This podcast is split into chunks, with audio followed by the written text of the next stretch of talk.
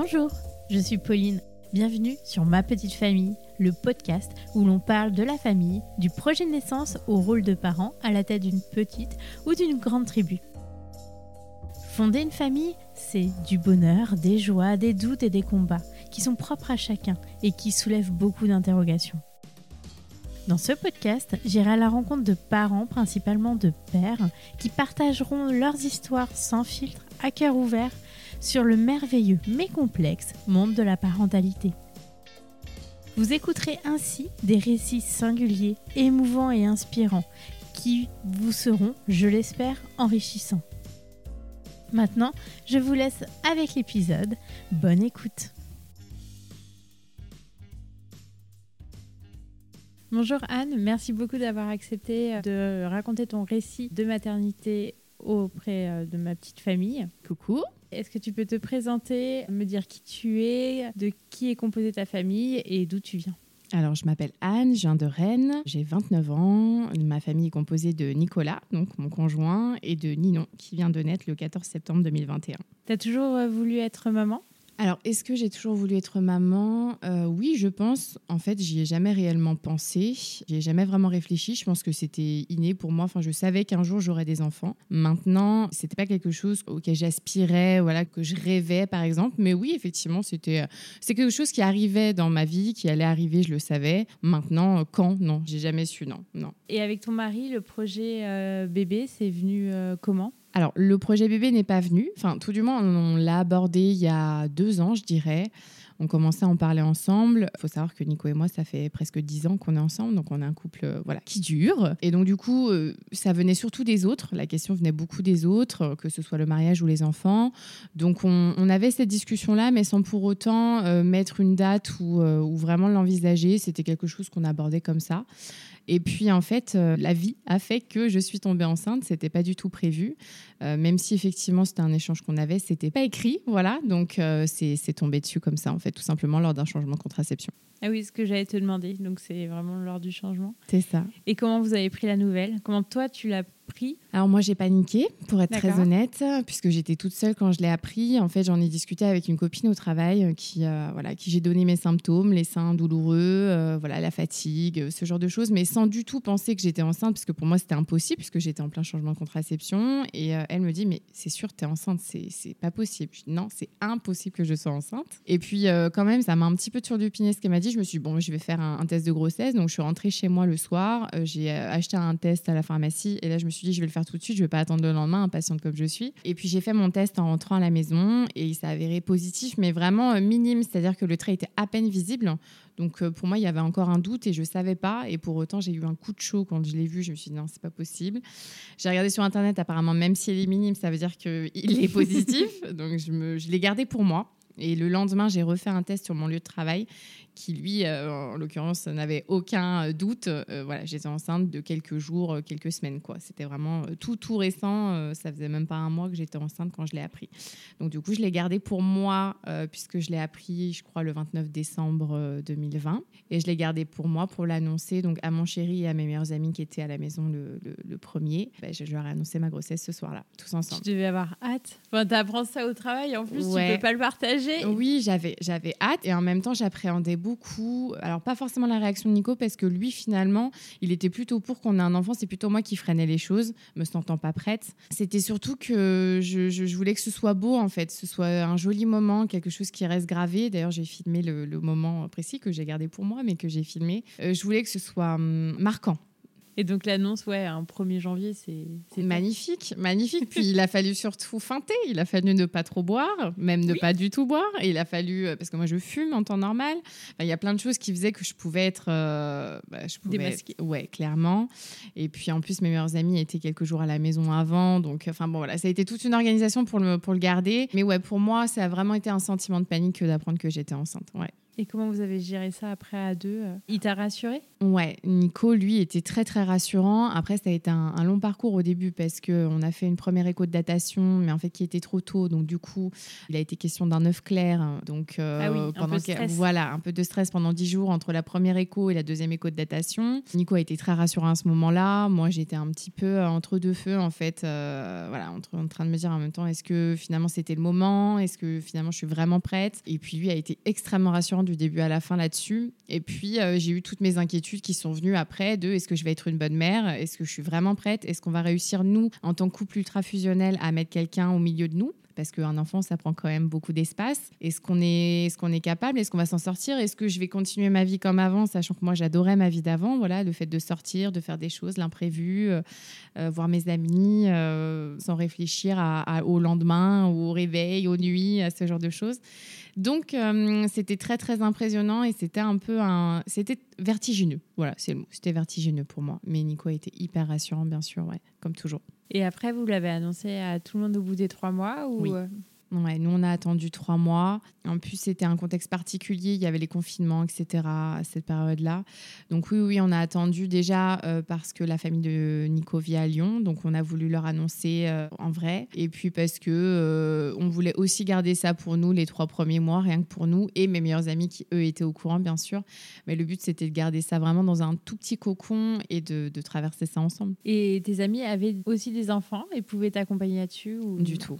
Ok, la Non, alors mes amis les plus proches, on va dire mon noyau, euh, non, du tout. Ils sont dans une vie de fête, euh, de célibataire et de plein de choses euh, que je ne vis plus, du coup. Non, mais effectivement, non, non, non, du tout. Par contre, j'ai des copines, bien sûr, qui, elles, ont, sont mamans, qui ont des enfants, qui, avec qui je me suis énormément rapprochée, bien sûr, puisque ça rapproche d'avoir des enfants, de partager tout ça. Puis, tu es demandeur de conseils, hein, parce que tu y connais rien. Et, et c'est toujours bon à prendre. Donc, oui et non, je dirais. Voilà. Et la grossesse, comment ça s'est passé? Est-ce que vous avez, euh, as eu des mots ou pas du tout? Oui. ouais, la grossesse, les trois premiers mois, moi j'ai eu des nausées. Alors très peu de vomissements, mais de fortes nausées. Et du coup, pour les calmer, je mangeais. Euh, il y en a qui s'arrêtent de manger parce que ça leur donne, euh, ça leur coupe l'appétit. Moi, au contraire, il fallait que je mange pour calmer ça. Donc j'avais énormément de nausées, une fatigue extrême. Voilà, celle qu'on connaît toutes, je pense. C'est-à-dire qu'à 19h30, j'avais qu'une envie, c'était d'aller me coucher et j'attendais que Nico rentre, voilà, pour qu'il regarde m'endormir. Quoi. En, gros, c'était ça. Voilà, fatigue extrême et puis euh, douleur au sein, voilà, classique, euh, mais rien de gravissime en fait, euh, vraiment juste les mots d'un premier trimestre quoi. Et vous avez suivi des cours de préparation à la naissance? Oui, oui. Alors, euh, Nico a voulu assister à tous les rendez-vous. Nico voulait même assister au rendez-vous de la prise de sang, euh, pour te dire. Ah quand j'ai appris que j'étais enceinte. voilà, ouais, ouais, ouais. Non, non, c'est vraiment un, homme euh, concerné par le sujet. Donc, on échangeait beaucoup là-dessus et lui souhaitait être présent à toutes les hum, visites, que ce soit pendant la grossesse ou les cours de préparation à l'accouchement, les deux. Vous faisiez des cours à plusieurs ou que le couple Non, non. Nous, on avait une sage-femme qui nous suivait et c'était vraiment que nous deux avec la sage-femme ça c'était ultra plaisant. Non, non, j'ai pas connu du tout, moi, les cours euh, à plusieurs, en groupe. Non, non, du tout. Non, non. Et je pense que ça m'aurait pas plu parce que vraiment, avec ma sage-femme, on abordait plein de sujets intimes, notamment moi, mes doutes à être mère pendant les trois premiers mois surtout.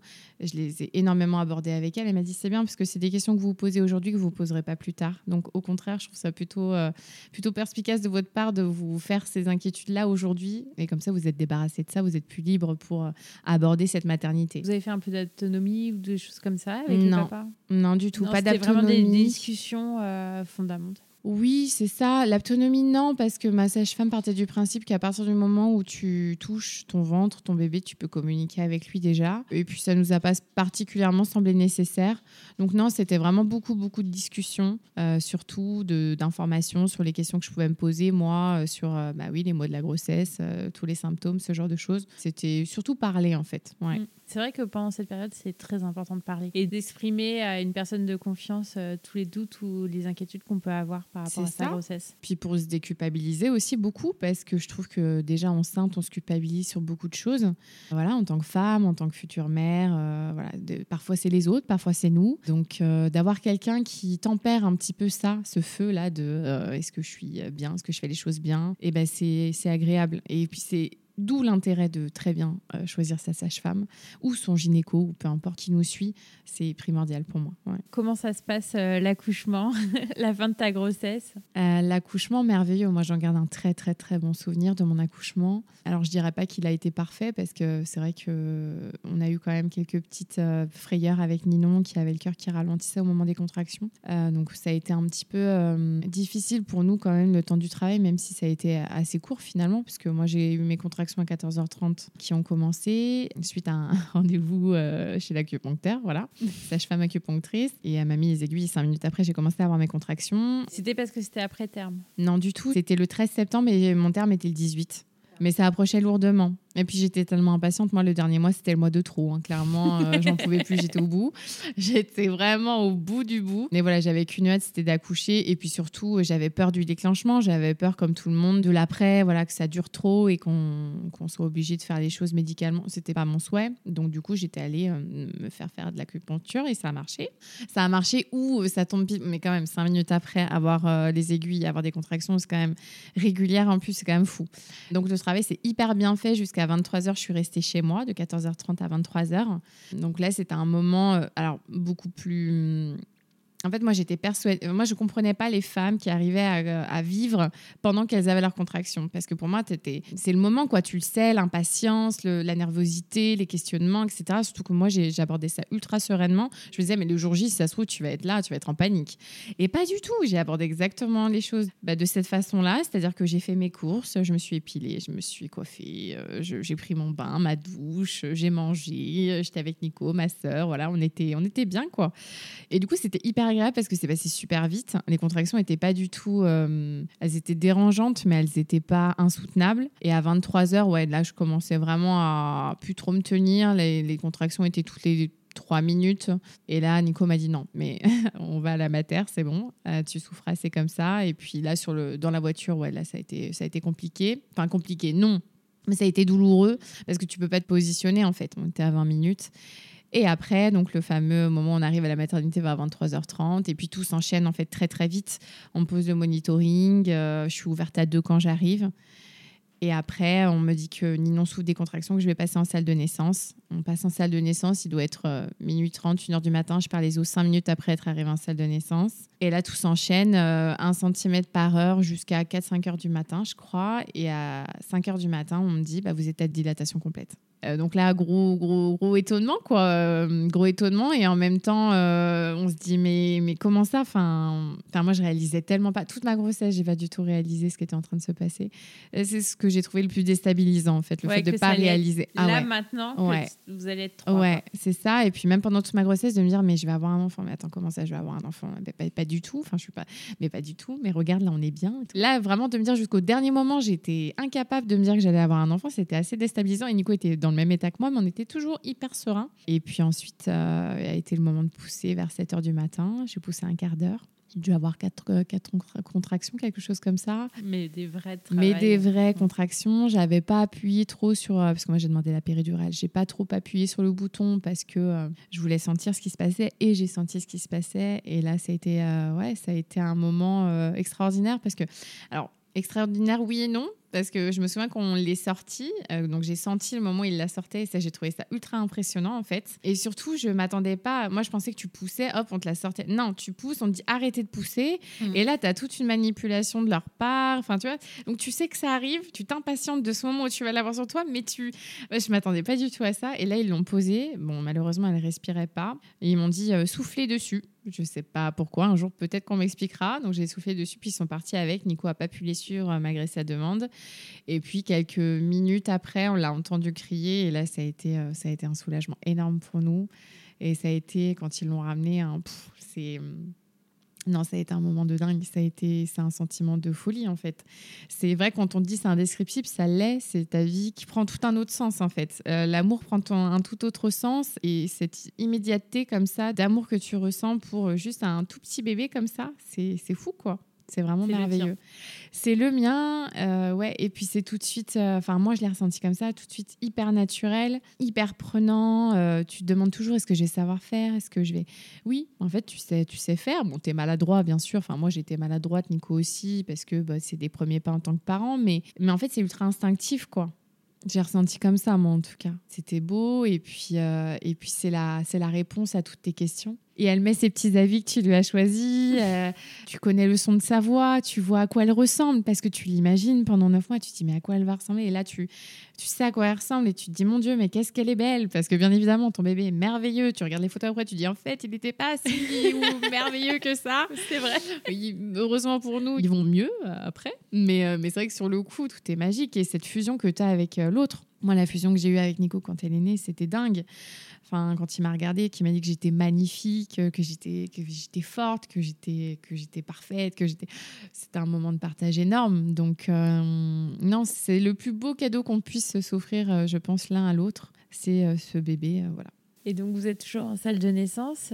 T'as Ninon sur toi? Ouais. Euh, et, vous remontez après euh, tous les trois en chambre Ouais, c'est ça. En fait, euh, on est resté, je pense, 2-3 heures en salle de naissance, le temps que moi je me nourrisse, parce que c'était le matin, je n'avais pas mangé depuis un petit moment. Oui, tu n'avais pas dormi en plus toute la nuit. J'avais, bon, tout petit peu, mais en fait, comme le cœur de Ninon ralentissait beaucoup et que j'entendais son cœur ralentir, ça me, ça maintenait éveillée, en fait. Ouais, ouais, ouais, bien sûr. Donc, euh, puis moi, j'ai dû faire mon travail assise parce qu'elle supportait pas les autres positions pour le travail. Donc, j'ai mangé, j'ai fait mon premier petit pipi. On m'a dit, allez-y, madame, allez uriner. je suis allée uriner, ça m'a brûlé. On m'a dit, nickel. Ouais, oui, bah oui, nickel. Euh, bah, il y a le moment où terre cousue, tout ça, tout ça. Moi, j'ai pas eu de complications, de choses comme ça. Donc, ça s'est fait assez vite. J'ai sorti placenta hyper vite aussi, donc euh, sans pousser rien du tout, je l'ai pas senti.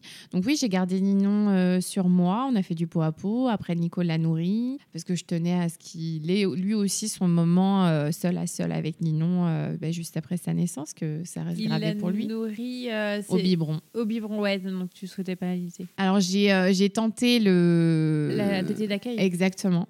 Je l'ai tenté, j'ai pas spécialement apprécié. Après, je pense qu'une tétée d'accueil, euh, je, je vois pas trop comment on peut l'apprécier finalement.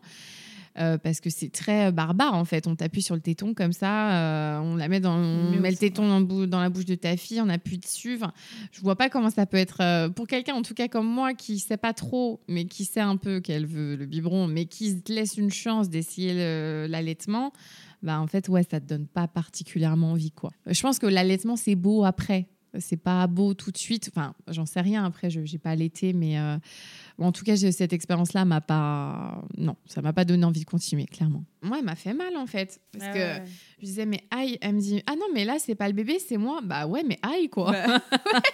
Bah, non, bah, raison de plus, en fait. Enfin, après, elle était très gentille, c'est pas le problème. Et je pense que c'était nécessaire pour que ça sorte. Mais non, en fait. Enfin, moi, en plus, justement, c'était pour ça que je voulais pas l'été. C'est parce que moi, je, le fait qu'on me touche les tétons, c'était quelque chose qui me. Tu sais, tu vois le grincement d'ongles là ouais, sur. Euh, ouais, bah, exactement la même chose, en fait. Euh, donc, euh, déjà, pour moi, c'était un effort. Enfin, un effort Ouais, c'est un peu euh, me faire violence que de le faire. Si en plus tu m'appuies sur le téton comme ça, comme si j'étais une vache à lait, bah pas du tout.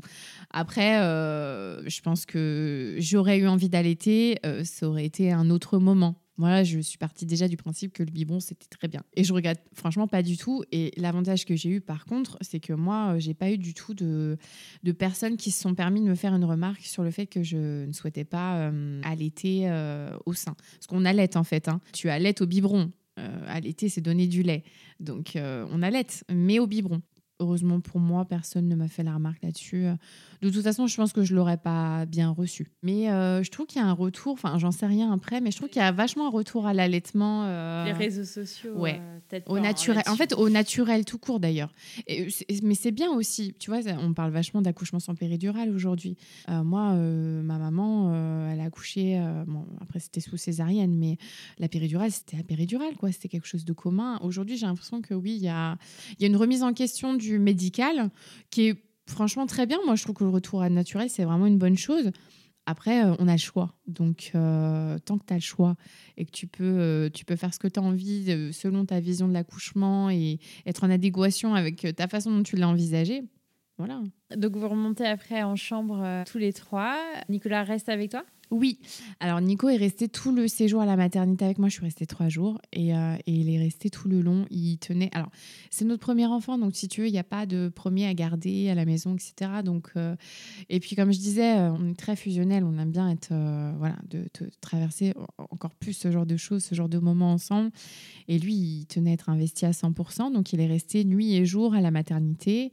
Il est parti quelques fois acheter des habits parce que finalement, il fallait du naissance. parce qu'on nous avait dit non, non, pas de naissance. Mais s'il fallait du naissance. Donc, il est parti faire quelques achats.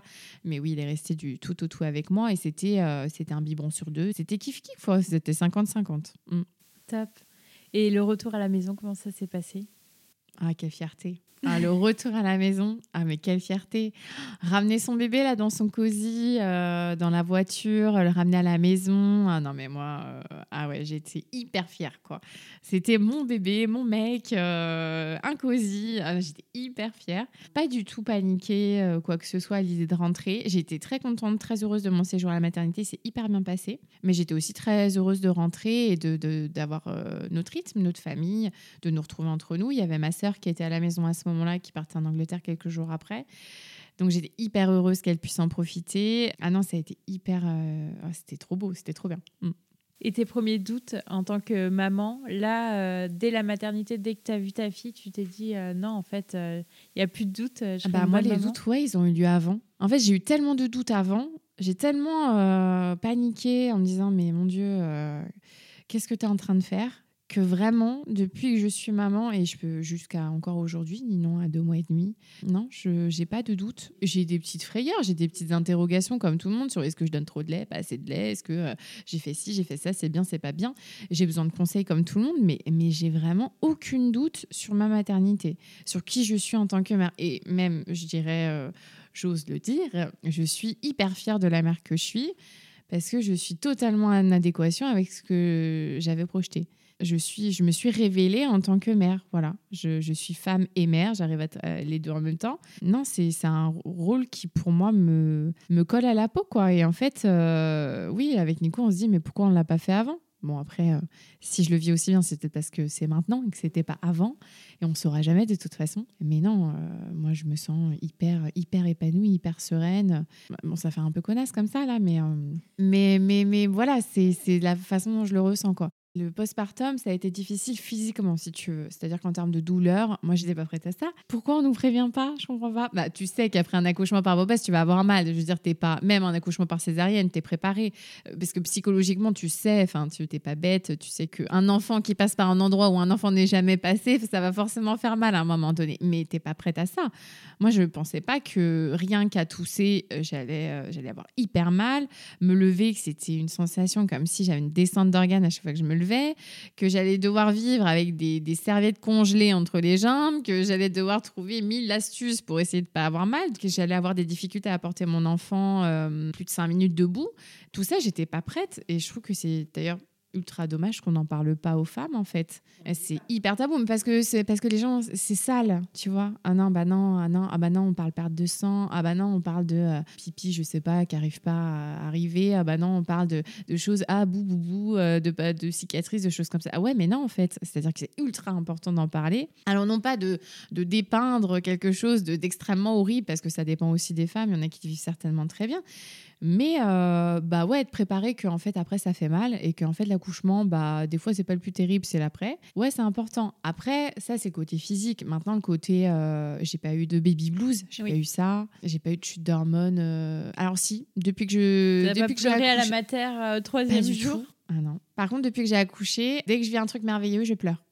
Parce que je suis hyper émotive, je suis là, waouh, mais c'est super, c'est merveilleux. Voilà.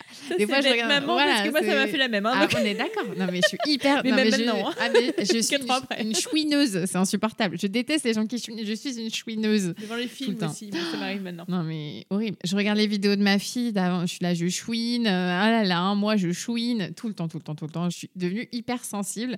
Euh, L'autre jour, on est passé devant un accident de la route. J'ai imaginé euh, avoir un accident avec non, j'ai chouiné. Enfin, vraiment, je.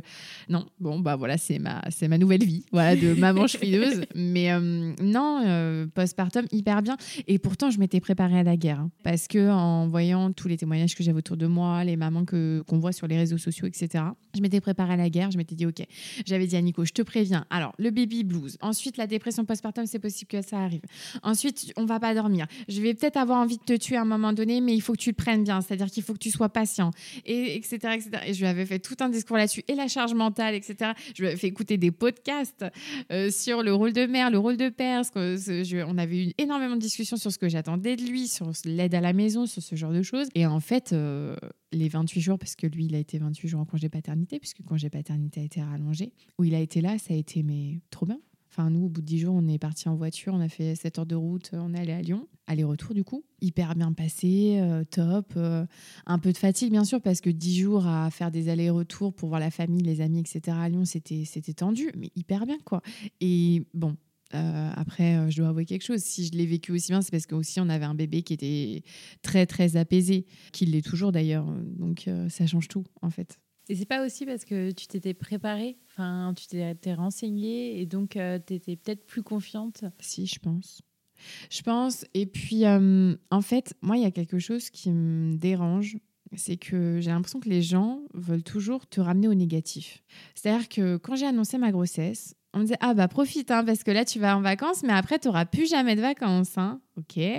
Après, euh, tu dis, bah moi, j'aimerais ça. Ah ouais, non, mais là, tu dis quelque chose comme ça, mais tu verras, après, ça se passera pas du tout comme ça. Oui, peut-être. Et alors, en fait, qu'est-ce que tu en retires à me dire ça finalement, mis à part toi te, te réconforter dans le fait que toi, tu avais des, des, projections euh, qui sont pas du tout passées. Enfin, les gens te freinent tout de suite dans tes volontés. Tu te dis oui, je veux faire ci, je veux faire ça. Ah, mais non, mais tu freines, non, mais tu verras. Euh, au début, on a des principes, après, on a des enfants. Mais c'est sans doute vrai, je dis pas le contraire, mais je trouve que les gens sont extrêmement négatifs, mais pour autant, moi, je suis exactement. Euh, j'arrive, en tout cas pour le moment, mais encore une fois, je suis qu'une jeune maman, à être cette maman que je m'étais projetée. C'est-à-dire que je reste fidèle à, euh, mes envies, ouais, et à ce qu'on s'était dit avec Nico euh, sur la façon dont on voulait élever notre enfant. Pour le moment, en tout cas. Voilà. Et après, on s'adaptera. Enfin, parce que de toute façon, un bébé, tu peux pas prédire dans le temps ce qui va se passer, etc. Mais on continue de faire autant de choses avec Nico et avec Ninon qu'avant pour revenir sur la négativité, je trouve que les gens sont extrêmement négatifs.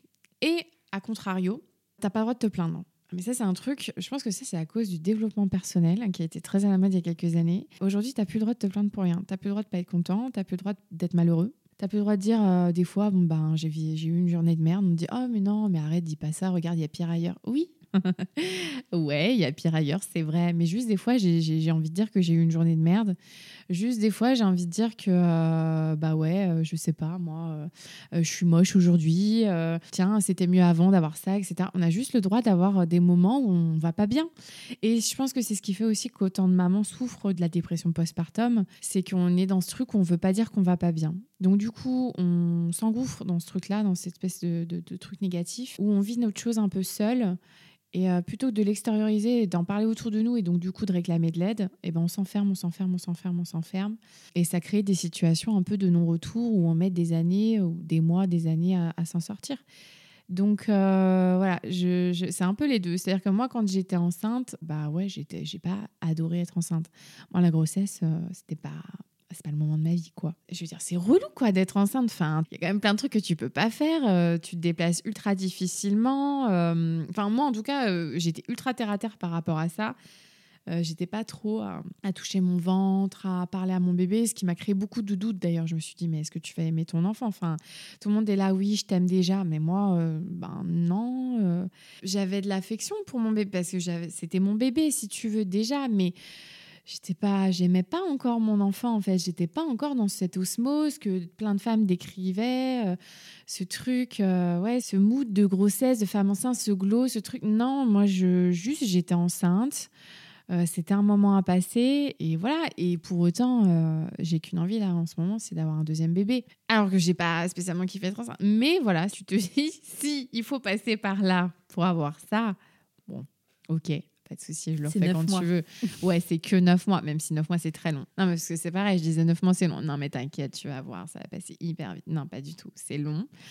Et euh, tu vas voir, tu vas regretter. Tu vas... Non, j'ai pas regretté non plus. Non, mais, euh, mais pour autant, ouais, ça vaut, ça vaut mille fois le coup. Enfin, si mesdames, vous, êtes dans un moment de bad où vous dites, mon Dieu, mais euh, cette grossesse ne va jamais terminer, est-ce que ça vaut le coup? Oui, ça vaut le coup. ça vaut le coup, je vous confirme. Et là, aujourd'hui, maintenant, comment vous vivez avec Ninon ben, ultra simplement, en fait. Moi, j'aime les choses simples dans la vie. Euh, souvent, on dit que euh, la banalité, c'est ennuyeux. Mais euh, non. Moi, j'aime le fait que ce soit simple, justement. C'est-à-dire que hum, forcément, on vit un peu à travers notre fille actuellement. C'est la vérité, hein, parce que ça. Je dirais pas que ça m'a changé, mais c'est vrai que ça a changé ma vie. Voilà c'est deux choses différentes. C'est-à-dire que oui, ça a changé ma vie parce que il y a cette troisième personne qui prend tout ton temps, tout ton amour, toute ton énergie et, euh, que c'est une autre organisation, c'est une autre logistique, l'imprévu, ouais, euh, n'a plus trop sa place. Mais ça ne m'a pas changé dans le sens où euh, j'aime autant avoir du temps pour moi,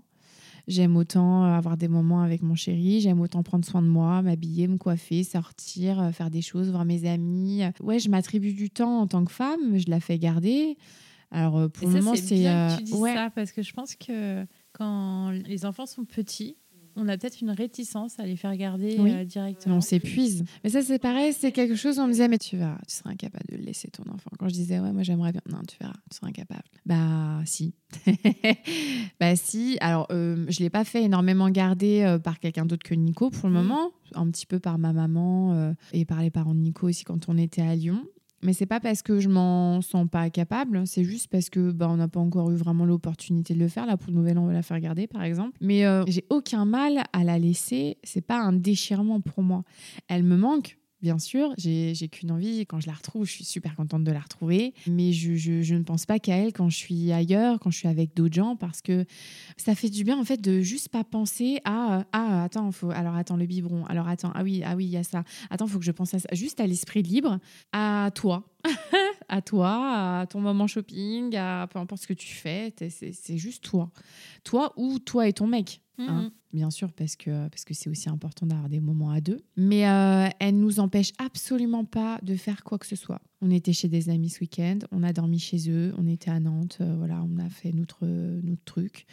On la met dans sa chambre, la caméra, elle dort. Euh, bon, oui, effectivement, le lendemain matin, on fait un peu la gueule parce que bon, bah, la nuit, pour nous, a été courte. Pour elle, elle était telle quelle, hein, mais pour nous, elle a été courte. Et on a un bébé qui se transporte bien. Est-ce que c'est parce qu'on l'a fait directement? Je sais pas.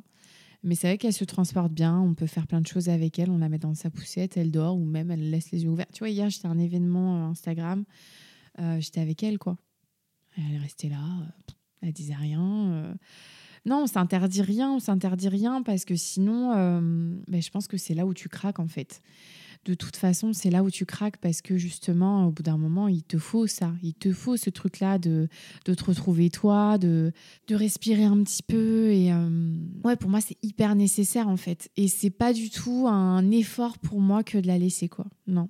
Pas du tout. Finalement, est-ce que c'est pas ça aussi, euh, la laisser à une nourrice, à une crèche euh, Parce que finalement, c'est pas déjà un travail de fait?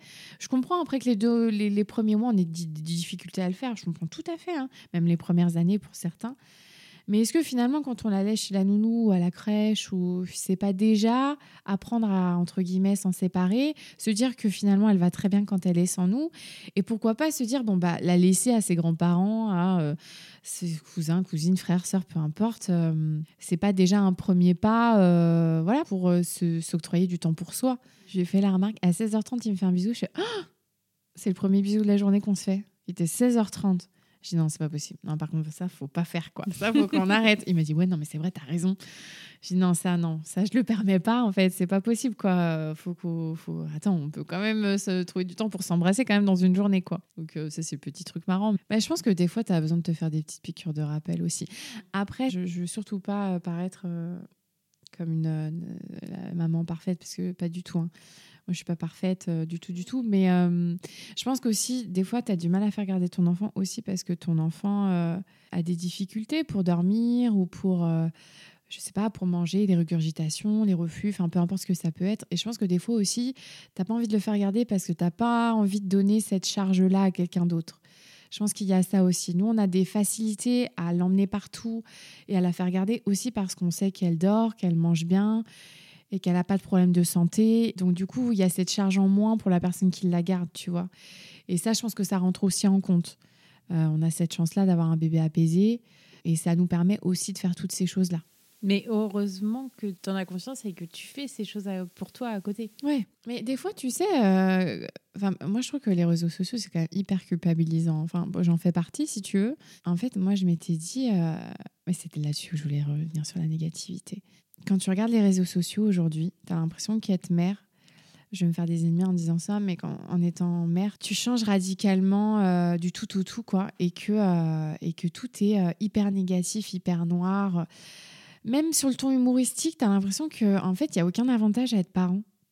Je sais pas si tu t'es déjà fait la remarque, mais ouais, enfin, moi, je me suis déjà dit, mais pourquoi t'en fais un deuxième, en fait, si c'est si terrible que ça d'avoir un premier enfant Enfin, non pas que ce soit pas difficile, attention, hein, c'est pas ce que je dis, hein, c'est un challenge d'être parent mais ouais, euh, en fait, j'ai vraiment eu l'impression que c'était hyper dur et que, genre, vraiment, j'allais pas pouvoir m'en sortir, que j'allais être sous l'eau, que ça allait être terrible, que j'allais pleurer tous les jours, euh, que ça allait être euh, tendu avec mon mec. Que je m'étais vraiment dépeint ce tableau-là, je m'étais préparée à ça et je te dis, je l'avais préparé lui aussi à ça.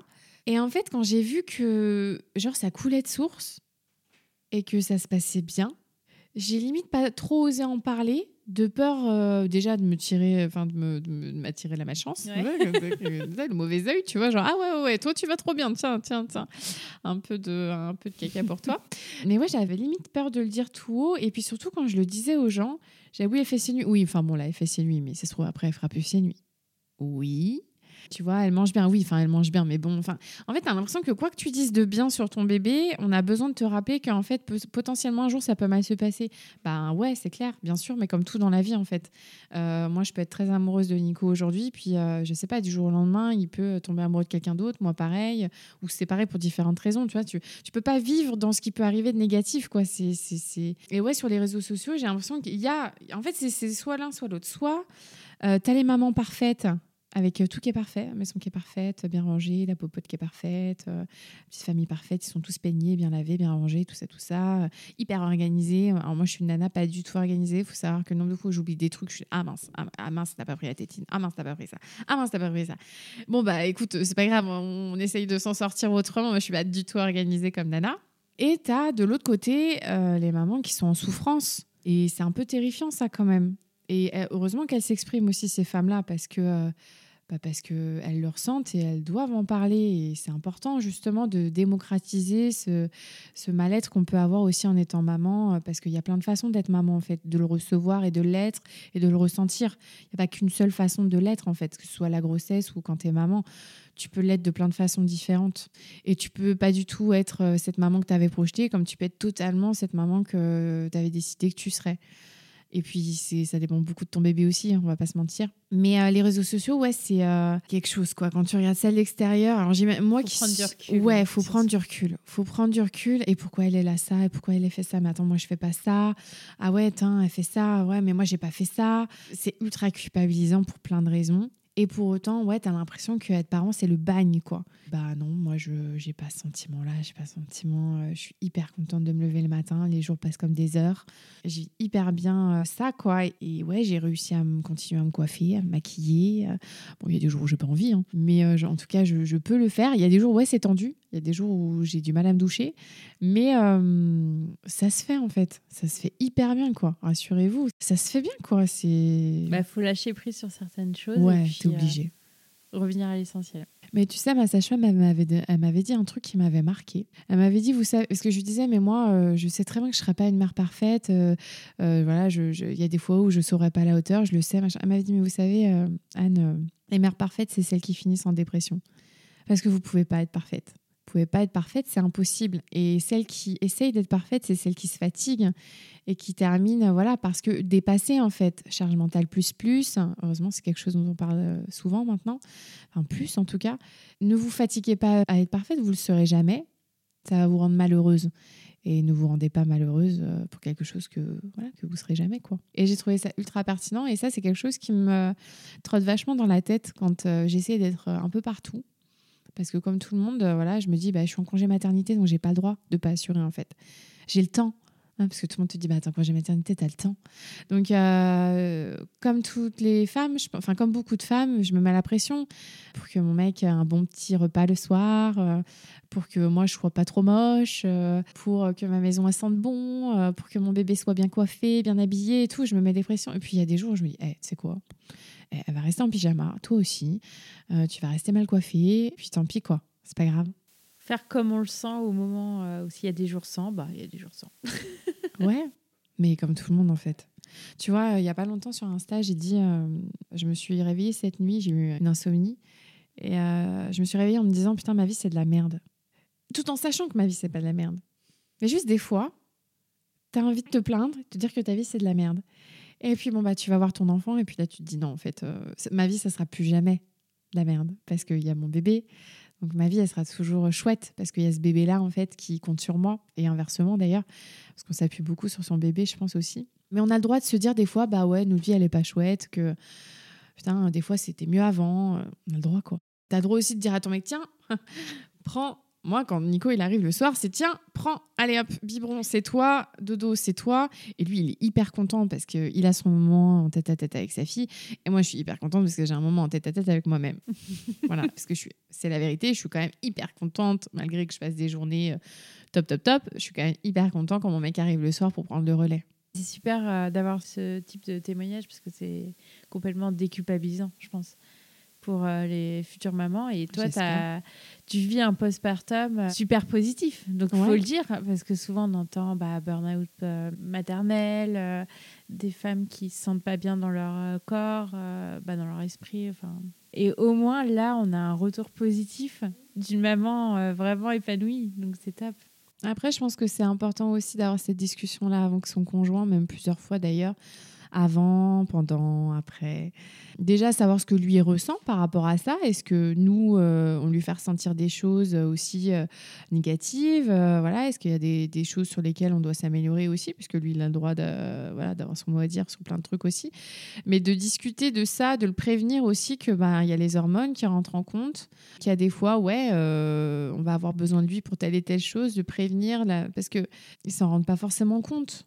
Et puis, euh, eux, euh, ils n'ont pas ces neuf mois pour se préparer à ce qui les, attend. Chose que nous, on a, parce que notre corps change, on ressent le bébé. Enfin, voilà, c'est quelque chose de très. Euh, voilà, ça, ça rend les choses un peu plus factuelles pour nous que pour eux. Et donc, du coup, d'en discuter pas mal avec eux, je pense que c'est important aussi et de les intégrer totalement. Moi, je déteste quand on me dit ah, T'as de la chance, Nico, il t'aide. Non, Nico, c'est pas. Nico, c'est pas, c'est pas un inconnu. C'est pas quelqu'un qui passait dans la rue comme ça. Il est venu m'aider. Non, Nico, c'est, c'est mon conjoint. Nico, c'est le père de cet enfant. Nico, c'est l'homme que j'ai choisi parce que justement, c'est un homme qui avait les épaules pour avoir une famille avec moi. Je l'ai choisi en fait. Donc, c'est important aussi quand on choisit euh, la personne avec qui on veut devenir parent d'être en adéquation avec. Euh, bah, avec ses propres valeurs, euh, ses propres ambitions, euh, savoir un petit peu où on va. Enfin, nous, c'est des discussions qu'on a eues plein de fois. Je dis pas qu'il est parfait, hein, mais ça tombe bien, je ne suis pas non plus. Il y a des choses sur lesquelles on travaille, euh, parce que comme tous les couples, voilà, il y, a des, il y a des sujets de discussion, mais on communique. C'est déjà pas mal. C'est la clé. c'est déjà pas mal. Voilà, on a déjà cet élément-là. Le reste, après, ça se travaille. Bah, je voulais te remercier pour la qualité de ces échanges. C'est vraiment très enrichissant. Et puis, euh, je pense que ça fera déculpabiliser beaucoup de mamans, futures mamans, euh, en se disant bah oui, c'est possible d'avoir un postpartum génial, c'est possible. Il faut communiquer, il faut s'entourer aussi euh, bah, de professionnels. Donc, toi, c'était ta sage-femme, mais de personnes à qui on peut se confier pour déjà lever toutes les interrogations qu'on a par rapport à, au fait d'être maman. Et les tabous aussi, parce qu'il y a énormément de tabous autour de la maternité, de la grossesse, euh, et de, les lever rien que pour soi, c'est important aussi. Ouais. Et que le conjoint vienne si possible. Ça, c'est top quand même que les parents soient, enfin que les pères soient. Hum, mon assistante maternelle me disait qu'il y avait de plus en plus d'hommes qui appelaient pour euh, les, les, gardes. Euh, moi, c'est Nico qui s'en est occupé, par exemple. Et ça, c'est bien parce que ça veut dire que les hommes s'impliquent de plus en plus. à la maternité, pareil, il y a de plus en plus d'hommes qui viennent, qui demandent un lit pour rester Ça, c'est pareil, c'est ultra engageant. Et tu vois, moi, la phrase préférée de Nico maintenant, c'est Qu'est-ce que je peux faire pour ta charge mentale? Ah, génial Qu'est-ce que je peux faire aujourd'hui pour ta charge mentale? Bon, je trouve ça très drôle, mais bon, en même temps, normalement, il devrait même pas avoir à le demander. Mais bon, c'est un homme. Il y a un pas. Il y a un pas de fait, c'est déjà pas mal, on va pas cracher dessus. Mais ouais, c'est ultra important. mais c'est surtout que, en fait, vouloir être parfaite, c'est sombrer un petit peu. Admettre qu'on n'est pas parfait, qu'il y a des jours sans, et que des fois, ben, on ne sait pas. On a juste besoin de conseils. Euh, des fois, c'est trop. C'est bah, c'est comme ça, c'est naturel en fait. C'est ça, c'est tout le monde. C'est tout le monde. Merci beaucoup. Je t'en prie. Merci à toi. C'était intéressant. À bientôt. Merci. Si vous entendez ce message, c'est que vous avez écouté l'épisode jusqu'au bout. Et je vous en remercie grandement. Je vous invite à me laisser un commentaire pour continuer les échanges et à mettre la note de 5 étoiles si l'épisode vous a plu. Cela contribue à augmenter la visibilité du podcast sur les plateformes. Merci beaucoup de votre soutien et à bientôt pour le prochain épisode.